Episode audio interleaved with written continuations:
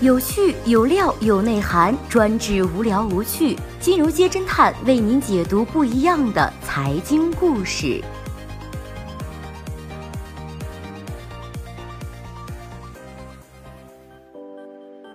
最新关注到的是那些躺倒在赌桌上的大佬。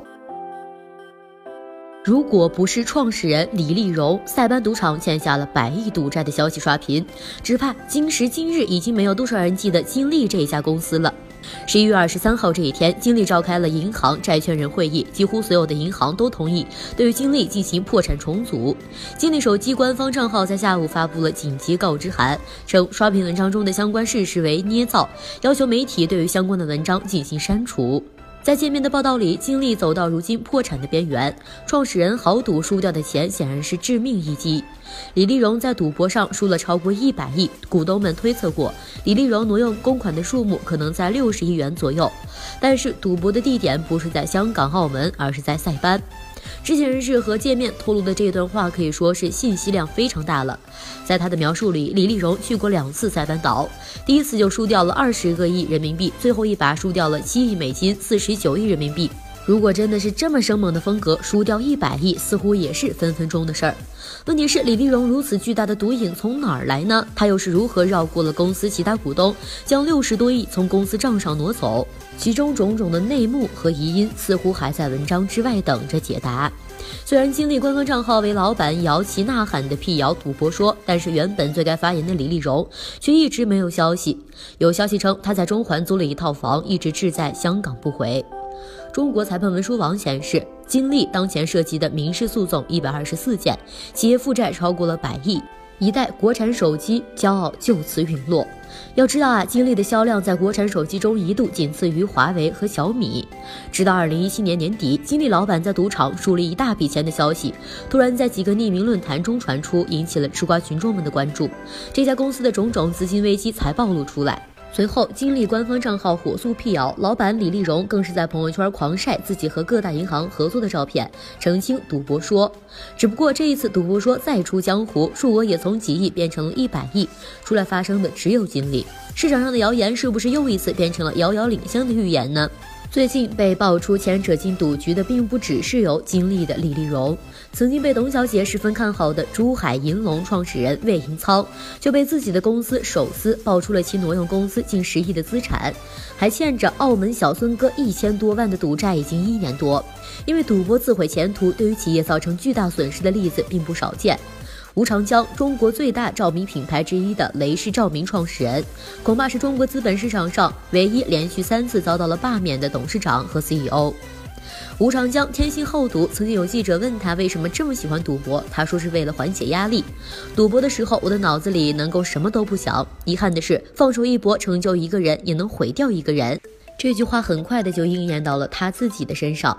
二零一四年，在一次发布会上，和吴长江争夺公司股权的德豪润达董事长王东雷和媒体爆料称，吴长江欠了四个亿的赌债，而且是台下赌债非法。每个月光是利息就超过了一千万元，而且已经四个月没有支付利息，天天被人追着跑。董事会也因此决定要罢免吴长江的职务。二零一六年十二月二十二号，惠州市中级人民法院以挪用资金罪、职务侵占罪两项罪名，判处了吴长江十四年的刑期。宁波唐英服饰的陨落也与老板的赌博有关系。唐英服饰成立于一九九三年，是国内最大的裤装研发和生产基地之一。二零一一年九月五号，腾英公司承认总经理吴旭尔失去联系已经超过一周。媒体调查之后发现，腾英公司欠着银行贷款超过一亿元，民间借贷约是两千万元。吴旭尔曾经多次进出入澳门，并且向多家商业银行贷款，债务的总额两亿元左右。除此之外，胡旭儿还欠着个人以及担保公司的巨额债务。变卖房产之后，他携妻儿跑了。两个多月之后，胡须尔投案自首，而唐英服饰资不抵债，破产重组。好赌的老板毁了一家原本发展良好的民营企业。还有国企老总挪用公款赌博。这家国企老总名叫做胡建平，案发前的身份是中国轻工集团上海有限公司总经理。自2004年9月份到2006年2月份期间，胡建平利用职务便利挪用了公款人民币一千六百三十九点五万元，用于归还赌债、套现现金等。纪检部门查明，胡建平在此期间三十多次频繁的出入香港、澳门。胡建平经常的结伴光顾澳门赌场，并且出手非常大方。知情人士称，输赢几百万不在话下。无奈输多输少，经常欠下巨额的赌债。由于资不抵债，中金集团上海有限公司现在已经被迫关门了。因为开设赌场被抓的前人人网副总裁许朝军的一句话发人深省：德扑是创业者失败后不得已的归宿，而又有多少的企业因为创业者赌博而最后走向了失败的结局？小伙伴们发现了没有？在前些年大佬们出入的赌场风云里，主故事往往是发生在澳门、香港这两个地方，但是李丽蓉的这次选择战场却是远在塞班。根据侦探君的所知，目前国内飞塞班的直飞航线耗时都在四五个小时往上了，而且这些航班还不是每天都有，像是上海飞塞班这一趟只有周四才有，而且如果中途转机的话，花费时间超过一天，这个距离对于日理万机的大佬们可以说是相当远。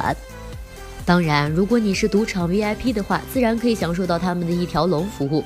那么问题来了，隔壁香港、澳门的博彩业也要更为的发达和丰富，对于重要客户的隐私同样保护周到。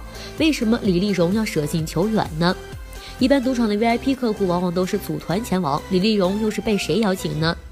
作为一名专业的吃瓜群众，这些问题我侦探君可能都回答不了。有想法的小伙伴们可以在评论区讨论一下。不过提到塞班赌场，就不能不提到塞班赌场大亨纪晓波家族。二零一四年的八月份，香港上市公司博华太平洋拿下了塞班岛唯一的一张赌场拍照，计划投资七十一亿美元，约合四百四十亿元人民币，在塞班岛建立首个大型赌场度假村。